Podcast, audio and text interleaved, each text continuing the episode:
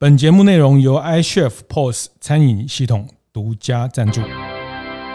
开晨会喽！大家好，我是游子燕。我们在可丽饼这个事情上面独创了可丽卷，嗯的这件事情的创新是。然后呢，我们用法国食材去包覆台湾的馅料，嗯完成了东西方的文化跨界。我们没有想要跟我们这些厉害的前辈去做过度的竞争，嗯，我觉得一定会有，可是我们还是想要走自己的路。你要很明确的在品类里面找到自己的定位，哈。那呃，我前几天听到一句话也是很鲜明，哈，其实有定位才有地位，哈，就是说真的，你要有定位，你才能。观念对了，店就赚了。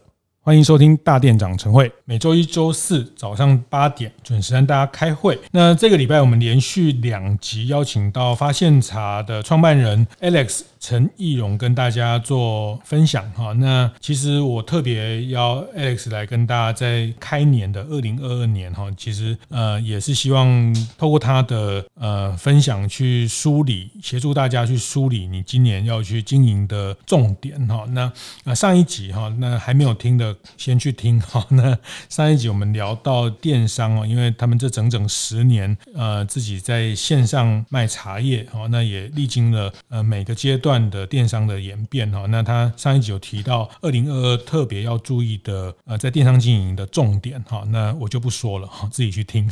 呃，我还是说一下哈，就是说那个 喂，就是团妈这件事情要好好跟团妈培养感情哈。那呃，在 FB 的投放上的策略要做一些改变。好，那改变什么还是自己去听。好，那 我们还是先请 Alex 跟大家打个招呼。Hello，大各位大店长的听众，大家好。那我是发现茶的 Founder CEO Alex 陈义荣。那非常谢谢子燕哥的邀请。对，因为我算是呃很早年，在二零一四年就有参与子燕哥的那大店长读书会，跟大家一起共学了很多年，然后得到非常多的养分。然后很谢谢这个组织跟这个环境，谢谢。对，那 Alex 也是我们大店长建学团的熟客、常客，哈，第一团。哦，这个对对，我们零零一团就出发，就就我要参加四团还是五团的吧？对对对，他都是他来参加，缴钱来参加，还要分享他的这个 心得哈，就是赔了这个时间又要没有，我觉得很珍贵啦。就是大家在透过见学的过程，其实彼此分享，那也可以创造一些合作的连结。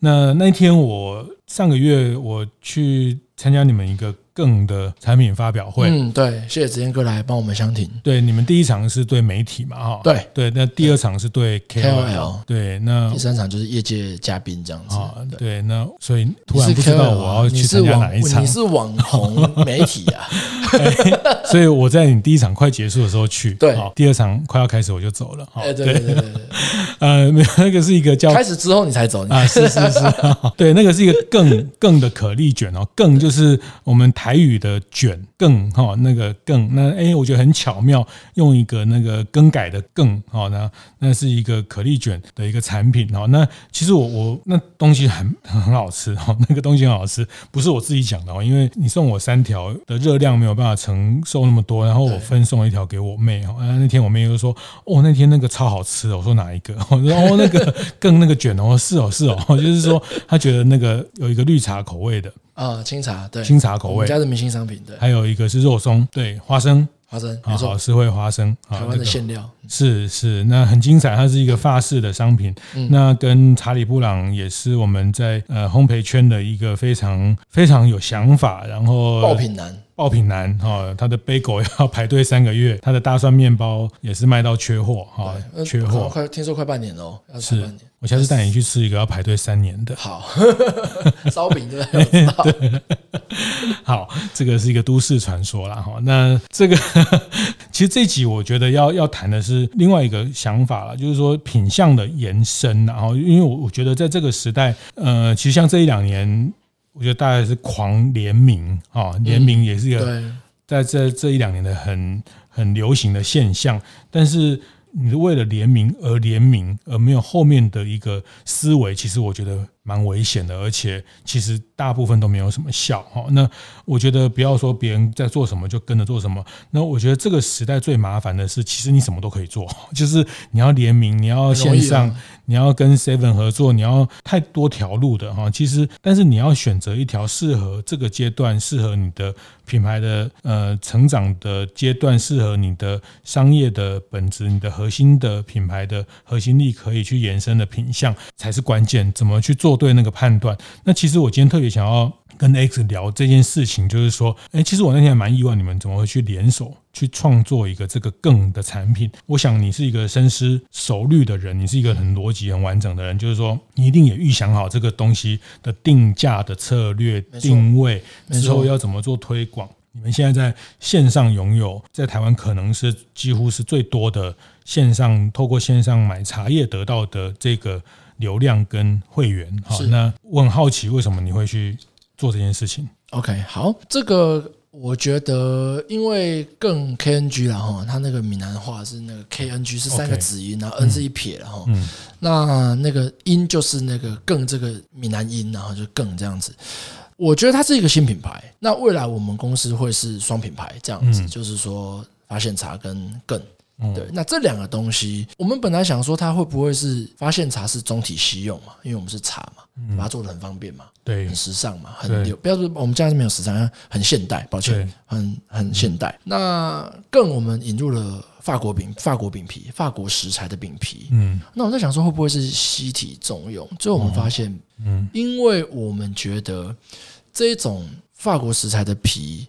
他回到包馅这件事情的时候，嗯，他超级东方的，甚至我可以说他超台的，是对，因为只有台湾人会把食物那种夜市小吃那种那种烘焙烘焙类那种精致创新，你知道吗？他。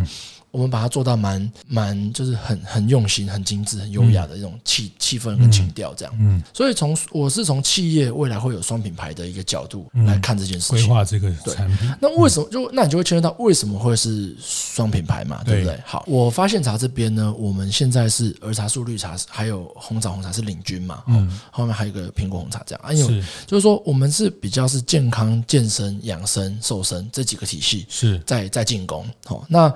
我们叫做从健康的角度去切一个比较大的轴轴度轴向进来，但我们注意到一件事情，就是说，其实茶它有一个很重要的要件是品味了，对，就是爱喝啉嘛，爱送这样子。对，那我们觉得说喝的爽、喝的浓郁、喝得变变狗这件事情呢，我们认为它是一个很大的市场。对，可是我们在卖爽这件事情的时候，我们觉得茶饮休闲呃。呃，冲泡冲调饮品本身并不是一个真正大的市场。那我们认为说，哎，那我既然想，我我我的我是对茶有非常深度的爱好，而且我是想把这事情做到全球布局的人，嗯，所以我并不是做了一个可丽卷，然后我们就变成一个。可丽卷公司倒倒不是，我还是把它落实在比较像是茶点跟茶饮的场景化的组合性商品，嗯，组合性的一个呃推动的一个论述在看这件事情。是。可是我心里很知道的事情是，休闲零食啊，或者是说这种。呃，随手这种小小点心、小茶点、小甜品，对它其实的推动力道会大非常非常多。嗯，那我用它来带我的奶茶、带我的苹果红茶、带我的冬瓜菊花往前跑，这个是我的双品牌的策略的一个一个一个维度，这样子是对，是是，所以也是在发现茶的将近满十年的这个阶段。嗯我们才做了第二个，去长出第二只脚。对，那这是第二只脚，其实它其实可以，呃，长远当然会希望必然是要达到一加一大于二的，没错，这个结果，没错。所以从休闲食品的这个这个驱动来切入。那休闲食品那么多，嗯，也有很多已经非常出色的品牌，像也是我们大店长很常常的伙，常常在参与的伙伴，八节蛋卷啦、青鸟旅行啦等等。对，那那你们怎么去切入这个这个休闲市场？也非常非常的多元，而且各式各样的零食，就是也也选择已经非常多了。那那我们怎么去在这里面，我们认定是这个这个领域？这个这个类型的产品可以驱动我们另外一个成长的动能嘛？嗯，首先就是我我是觉得台湾人在这种小食啊，哈，这种这种这种这个这个这个夜市小吃啊，哈，然后这种休闲零食是真的是很有创意的一个一个国家，我这是很佩服啊。嗯、那当然，我们的技术，这累积了这么多年的这些厉害的师傅，呃，我首先还是要先感谢那个查理布朗的那个钟警钟哥啦哈，因为我很尊敬他，那他也是我现在很重，这是我们就是合合作伙伴嘛。对。是。那他呃，这个产品是他原创的，嗯，OK。那他原创的时候，我当时第一次吃到这个东西的时候，我是惊为天人。我跟他说：“我说，哎，钟哥，你这个东西怎么这么酥脆，这么……”这么的这么的好吃，这么浓郁，好，那当然他就跟我讲了很多配方上的道理。那我知道好事，我就马上问他一个问题，我说：“钟哥，你这个东西可不可以做成天然食材？因为真实自然好味道是我们整个发现茶的品牌企业的一个核心价值。我们公司所有的食材。”农产品或农产加工品，没有任何的人工跟化学的添加物。嗯，对。那那时候钟哥就跟我讲说，哎、欸，这个东西可以，哦，可以做成对纯天然食材。哦，因为有些烘烘焙的产品，它做量化的时候，它确实需要做一些非常多添加物，必须说非常多。那其实也是在法定的范围里面去添加，绝对是安全的。嗯，对。所以我们都不会去批评添加物这个东西，但是我们公司就是基于价值选择，对，我不用。OK，对。其实日本的 这个，我们常讲这个。Tokyo banana，没有 banana，没有 banana，没有 banana，没有 banana 的这个 banana cake 啊，这个这个故事是这样，就是大家去日本的时候会去在机场买这个叫 Tokyo banana，就是一个香蕉形状的那个蛋糕，里面有一个呃这个卡士达是香蕉的味道，但是它完全没有一点点的香蕉，它只有香蕉的香料，那也竟然变成东京的知名的伴手礼了。那这件事情也也。也很明确，但是我后来知道这个故事啊，其实，呃，在在香蕉在日本当年以前的日本，其实香蕉是一个高高级的食物，那小学生去见天皇的时候都会分配到一根香蕉。哦，那他们香蕉在餐桌上是用刀子跟叉子吃的啊，所以简单讲，就是香蕉在他们当年，那很多都是从台湾从东南亚过去，就是在对日本人来说，香蕉是一个高贵的食物啊，就像我们呃的爸爸妈妈他们时代，苹果哦，这个美国来的苹果是一个高贵的食物的概念哈，所以他们是从这个概念转换成一个伴手礼的的 icon 哈，那这个大概是这个 Tokyo 啊但是我每次讲到 Tokyo Banana 都是因为做糕饼的师傅都会举这个例子，他们都知道 Tokyo Banana 都没有一点点香蕉，任何香蕉的成分啊，所以其实烘焙产品的量化量，呃，这个大量的制造，它很多的只是添加的这个角色，但是这个法定上的标准是是过关的啊。那它对人体的，因为人体会做一些代谢，它是可以去代谢掉也好，或者是它。呃，只要没有在过量的前提，但是它后面会去牵涉到价值选择的问题。呃，合法，没错。但是呃，我们基于我们的品牌的定调，定调哈，就像呃，有一些品牌，维热山丘，其实他们也是 follow 这个思维，希望说在非添加的这件事情上，零添加的事情上，成为他们品牌的一个论述的一个核心的 DNA。啊，所以一样就是刚刚讲的休闲零食。非常多，非常多，非常多。但是，呃，你们想要在里面定位出一个天然，可以去做一个，没错，呃，符合天然的发现茶的健康的这个，没错，元素的产品，没错，嗯，没错。节目进行到这里，我们稍微休息一下，和大家分享节目合作伙伴 iChef 的相关讯息。iChef 最近针对点餐网站做更新哦，相信大家都感觉得到，疫情的关系，消费行为已经大大改变，尤其是线上点餐的需求持续上升。I shift 在二零二零年疫情爆发时，快速应变所开发的产品点餐网站，持续成为老板们经营线上通路的关键。为了让老板们更容易管理与接单，iChef 点餐网站推出了两大新功能，包括消费者可以提前点餐的预约单，以及线上直接付款的线上刷卡功能。加上现在点餐网站的接单量也改为无上限，餐厅经营者们可以更从容地接受来自线上管道的订单，发展自己的全通路经营，让点餐网站的功能越来越完整。有兴趣了解 iChef 点餐网站相关方案更新的大店长们，欢迎上 iChef 的部落格看看哦。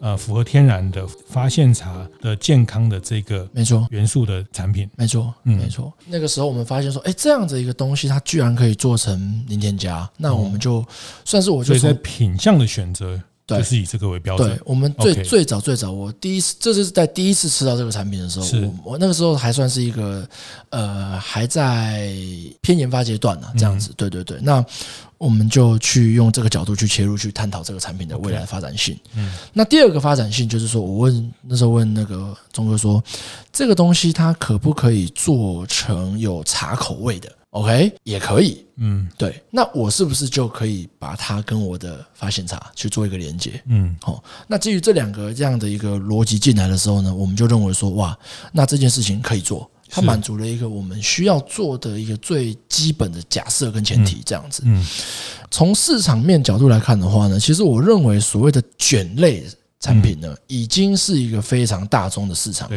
如果你以假设以国人的伴手礼啦，因为我们公司其实还是定调，我们希望我们的用户是自己吃，嗯，因为我们东西真的很好吃，非常非常好吃。哈，我们认为卷类这样的一个产品呢，它是在台湾去完成了包馅这样的一个创新，嗯，好，那卷类包馅这件事情是属于我们台湾人的。对。的创作。哦，那所以我刚刚讲中体西用嘛，就是只有台湾人会这么强，把一个东西搞那么对蛋卷、蛋卷包馅，哎，现在也很多啊，对对对，海边啊，吼，然后海边走走，然后青鸟啊，是吧？是，对，台湾人就是很爱包馅，很爱包馅，对，这不知道为什么，就是台湾的面包也是，什么馅都可能包进去。就是我那天收到，对，我警中这个警中师傅的 bagel 也包馅，对。包气死，他是包馅男，是不是？哎，包馅男，然后包气死也就算了啊，包这个蓝莓也就算了，他还给我包一个打抛猪，打抛猪，然后包烟熏鸡，对吧？老实说，他那个他送我那一盒，然后那两个打抛猪现在。还躺在冷冻库，很好吃。因为每次拿到那个我都犹豫了一下，很好吃，很好吃，真的吗？很好吃。好，我明天就把它解决掉。它那个兰姆口味的兰姆葡萄啊，还是什么，它也很好吃。台湾就是爱包馅哈，其实这个也是 这个聊起来也会聊到我的这个比较专长的部分，就是跟面包有关。大家知道为什么台湾的果酱？其实很多朋友在做水果的，想要帮帮水果农找出路啊！我我都劝他，我都告诫他，千万不要去做果酱。就像春一枝他去做冰棒是对的，千万不要去做水果果酱，因为台湾人用果酱用的很少。你有在用果酱吗？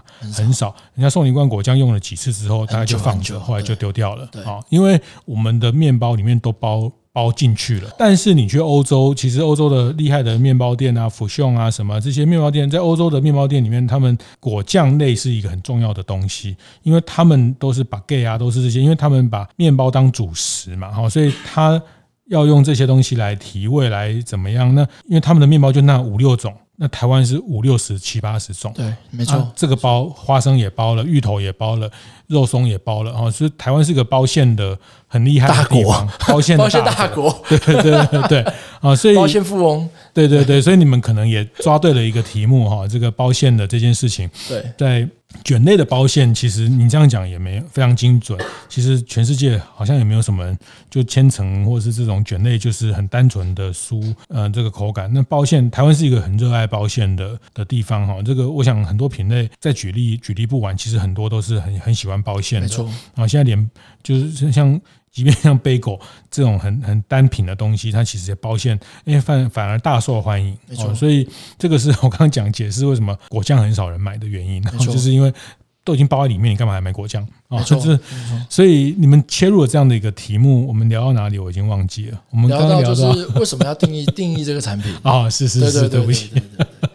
聊到遭奸题，我都有答题的。好，是是是，好，再拉回来，拉回来是。所以你们定义了一个能包馅，然后能天然的卷，对，又有台湾特色。那我们在做这样的一个东西进去的时候，我们后来在上市的过程当中，我们一直在构思说，我的这个更这个品牌，更 KNG 这个品牌，我要怎么样被消费者认识？是。OK，那在这个过程当中，就是我们从一个，因为我发现茶，我对于那个产地，嗯，对于食材的论述，我们非常非常讲究，讲到很很很精，算是已经到有点刁钻的一个境界了。多出油了，哎，没有 没有，没有对对。好，那那那，所以我们做的事情就是，我去找了法国品种的种鸡蛋，然后我们用了法国的。天然进口的奶油，没有任何香料，没有添加物。嗯，OK。然后我们用了法国的面粉，在这样的一个法国的食材的前提底下，我们重新的定义这个卷叫可丽卷。是对，因为我后来去考究了这整个东西的的历史，我们发现说，呃，其实这种鸡蛋奶油面粉糖的东西，它本身其实就是那个可丽卷的一个可丽饼的食材的来源哦，就算是同样可丽饼里面应该多了牛奶啊，那我们没放了哈。不过就是这种煎饼类的东西，它把它包起来，然后里面放馅，其实台湾本来就国际上也有哦，对吧？OK，然后呢，我再去考据的时候，我后来发现台湾的这些卷类产品，他们是怎么来的？其实是从港澳传进来的。嗯，哦，嗯，台湾三大卷类品牌嘛，哈，义美，嗯，呃，福一轩。是，还有喜年来，是他们其实是港澳进来的。哦，那港澳进来的之前是哪里来的？因为港澳怎么会有鸡蛋奶油面粉？嗯，不会有嘛？西方来的，对对不对？然后我们才考据到说，哇，原来一八八六年在布列塔尼这个地方，是它就有可丽，嗯，还有可丽饼做成的脆的饼干卷这样子的东西，嗯哼。OK，那个品牌叫做 Gavottes，G A V O T T E S，那在台湾也有卖。嗯，OK，那个东西其实我们认为是台湾卷类产品的原型。哦，那我既然要做一个全新的品牌，那我们又想要定义一个市场重新出来，我就把法国的食材跟法国的起源这两件事情做了一个对对定。嗯，等于是说我不是在跟你吹牛说我是法国的东西，我是告诉你我真正用了法国的食材，这个事情是可以考据，它是有底子的。嗯，OK，所以我们从伊莎法国伊莎的种鸡蛋到刚刚讲的奶油面粉，全部都用法国的食材。那用进来了之后呢，我们就说我们在可丽饼这个事情上面独创了可丽卷。嗯。的这件事情的创新。是，然后呢，我们用法国食材去包覆台湾的馅料，嗯，完成了东西方的文化跨界，嗯，对。那到这样的一个地步来讲的话，我们会觉得说，我们没有想要跟我们这些厉害的前辈去做过度的竞争，嗯，我觉得一定会有，可是我们还是想要走自己的路，是，就是我的饼皮是法国食材的饼皮，然后是这个口感跟大家熟悉的卷类是真的可以说是截然不同。你一开始吃你可能不相信，对，可是你吃多了你会发现这东西真的不是。真的不是蛋卷，嗯，因为我们的鸡蛋比例超高，然后奶油比例超高，所以它完全是一个奶油香，带有很优雅的蛋香，所以那种风味，然后再配合那种花生的馅料，然后肉松的馅料跟清茶那种那种花香味，然后整个那种奶香的奶油香的融合度非常非常的好。那他又那个钟哥钟师傅他又把这个东西做得很化口，很酥，很融合，所以这整个。口感的蓬松度，我们觉得是非常精致、非常优雅的。嗯，那当然，我们的定价也稍微再高了一点点。是，可是不是那种夸张的天价，一片可能就是三十五来块这样子。所以其实也是说真的，三十五块不是什么太多的钱。嗯，可是我们定义出一个非常优雅的全新的品类，那这个是我们的一种追求。这样是是，就是在这个品类细分里面去占据哈。那其实零食，尤其是零食的市场，它不是零和啊，就是说我买了八节蛋卷。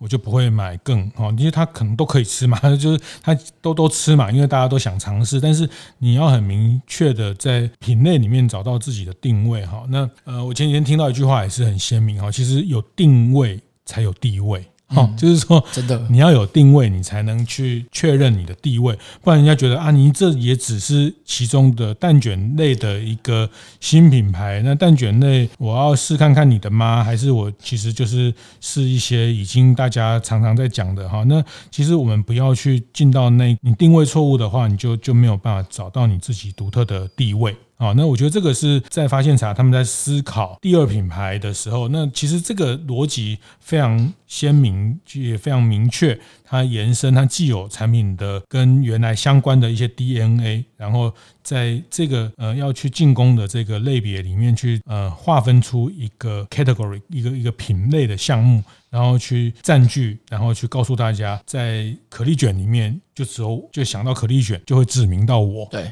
对，这个是在思考整个产品布局的想法。没错，没错，嗯、对啊，所以那时候我可以讲一个很很坑的小故事啊，就是我们那时候为了找到那个伊莎这只鸡蛋蛋鸡啊，真的是我们跟那种大型的，我一一方面是我我我是完全不懂鸡蛋的人，是，然后真的就去找，就是真的就是去找的那种找，然后到处去拜托人家，到处去问，能不能我能够弄一个法国的蛋鸡进来养，你知道吗？我们是做到这个程度，然后后来就是千千千方百计的去寻找，那寻找到最后，我们才知道说，原来台湾曾经有进口过这只蛋鸡，所以是有这样子的一个总鸡场是有，可是这个蛋鸡因为它很娇贵。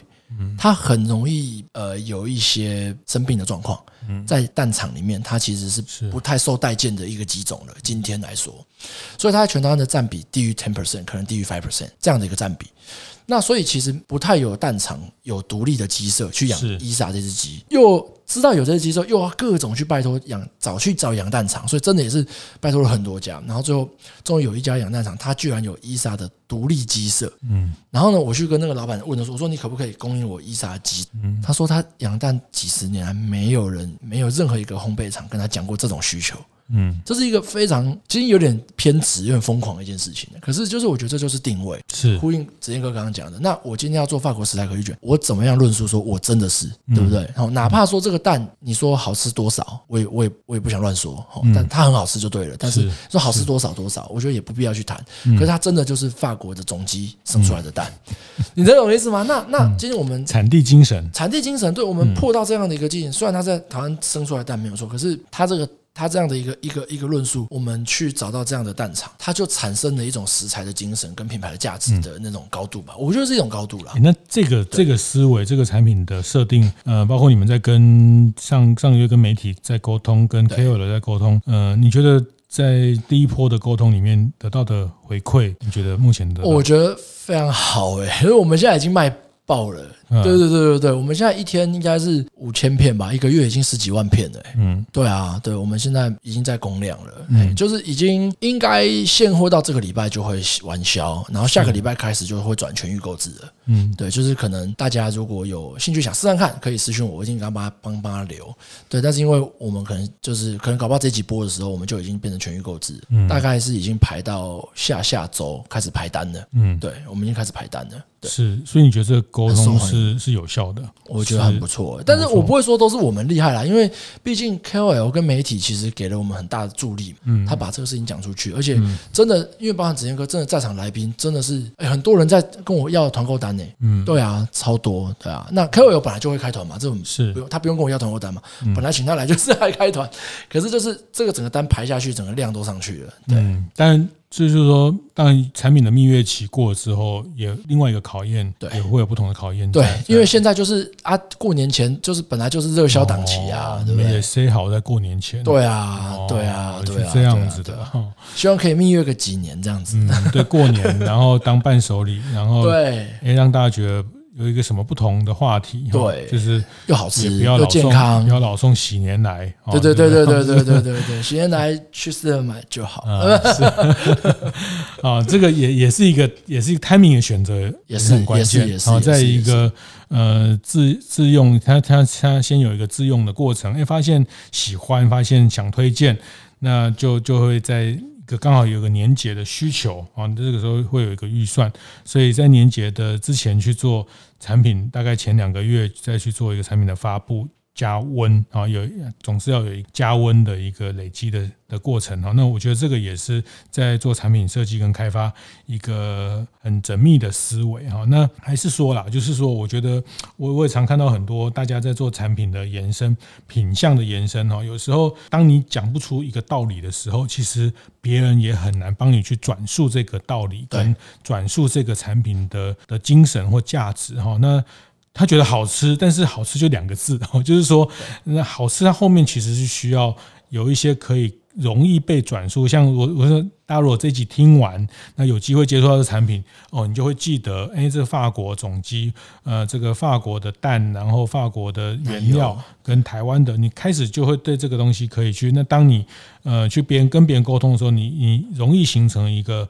转述哈，那我觉得所有品牌都不是我们自己讲，都是别人帮我们讲。特别是在这个时代，其实你要让你的消费者成为你的倡导者，没错，是啊。那那你能不能讲出一个简单的小故事啊？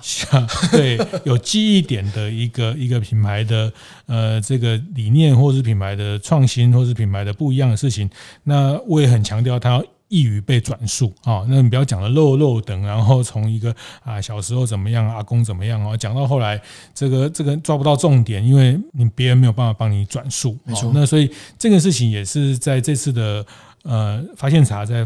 发展第二个品牌的曲线的时候，在思考的事情。那我想今天也一并在呃这样的一个晨会里面分享给大家。我觉得这个时代大家都很有机会，也很容易，也很值得去发展新的品相。呃，因为进到电商，因为进到线上线下的思维，当你掌握了一个客人之后，你确实必须要去思考延伸它更多的。呃，需求的满足哈，那你要么跟别人联名，要么发展自己的商品。那大家都知道，其实还是要靠自己的商品毛利才会高。就是说，呃，跟别人去去联名，你东西 Seven 帮你卖，毛利是相对是是被压缩的非常严重。那可以得到声量，可以得到曝光，但是你最后真正要要得到 margin，得到获利。还是要有自己的产品，靠自自有商品才是毛利主要的来源。然后，所以这个是这样吧？哈，这个也是发现茶的阴谋，对不对？那么，啊，我们公司就我应该说，我自己经营企业，我还是比较愿意看长远一点，因为我觉得我还算还有很长的时间会在工作上征服宇宙，征服宇宙，对，元宇宙 现在还是研究。听说下一场是 NFT，对啊，是对。那那我会觉得说，还是还是要。征服地球了哈！先先先征服台湾，先征服台湾，对，先征服台湾。是，对。那我觉得茶是我很有热情的东西，然后那能够跟茶搭配的东西，我会觉得我们可以把它一起作为一个串联。当然，那一旦进入这样子一个状态的时候，我们就可以跟很多的品牌，是跟很多的现在的一些流行哈，或者是一些现代的一些好玩的事情，就可以做一些串联、串联跟结合嘛。对。那我会觉得它可以包馅，对，它可以包馅，它可以皮也可以改味道。对。是。那。在这样的一个呃前提底下，我是愿意把事情价值做的比较长远看待一点。OK，对，嗯，那用天然的食材，中间非常非常痛苦。是对，就是是，包含钟哥在调整配方上，哦，最后我们就说中间有一段调整的那种很辛苦的过程，对。是。那但是最后大家出来的味道，出来的感受，就是内心你会有一种满足啦，就会觉得说，哎，这个事情是是很棒的，对。是，所以他之后也有很多机会扩大跟有类似相同价值主张的品牌去做串联合作。对，哎，你们可以去呃包这个维热山丘的凤梨凤梨酱，也许啊，也许啊，因为大家都。同样的一个价值主张，没错。好，谢谢，谢谢，谢谢 Alex 的分享哦。那呃，我还是觉得 Alex 的这个呃思维很很很精彩。其实我从他身上也学到很多，在看待一件事情的一个呃比较长远的思维。然后表面上其实就是推一个新品啊，但是我觉得后面呃每一个步骤其实。环环相扣，这个也是大家在做经营思考练习的一个很重要的部分。那呃，他很很很愿意分享啊，这个我觉得他身上也很难得的一个特质。那呃，他也很乐意跟大家分享这个过程，电商的一些呃学习，在电商也好，在开实体店。呃，遇到的一些挫败，哈，其实呃，这两集谈的都是比较他成功的一面，哈，就是呃做对的一面。那其实呃，我想大家都在创业，都知道哈，你做对跟做错的呃数量其实都差不多哈，但是你总的来说，你只要对的多一些，你大概就就胜率就高了哈。那呃，我觉得更多机会，大家也有机会呃，在见学团或不同场合更。有机会遇到 Alex 都呃努力可以跟他发问，我觉得他会很乐意跟大家回答。谢谢谢谢 Alex 今天的分享，谢谢子燕哥邀请，谢谢谢谢大家，拜拜。会后记得在 Apple Podcast 订阅、评分、留言。有任何想在晨会上讨论的议题，也欢迎提出。大店长晨会，下次见，拜拜。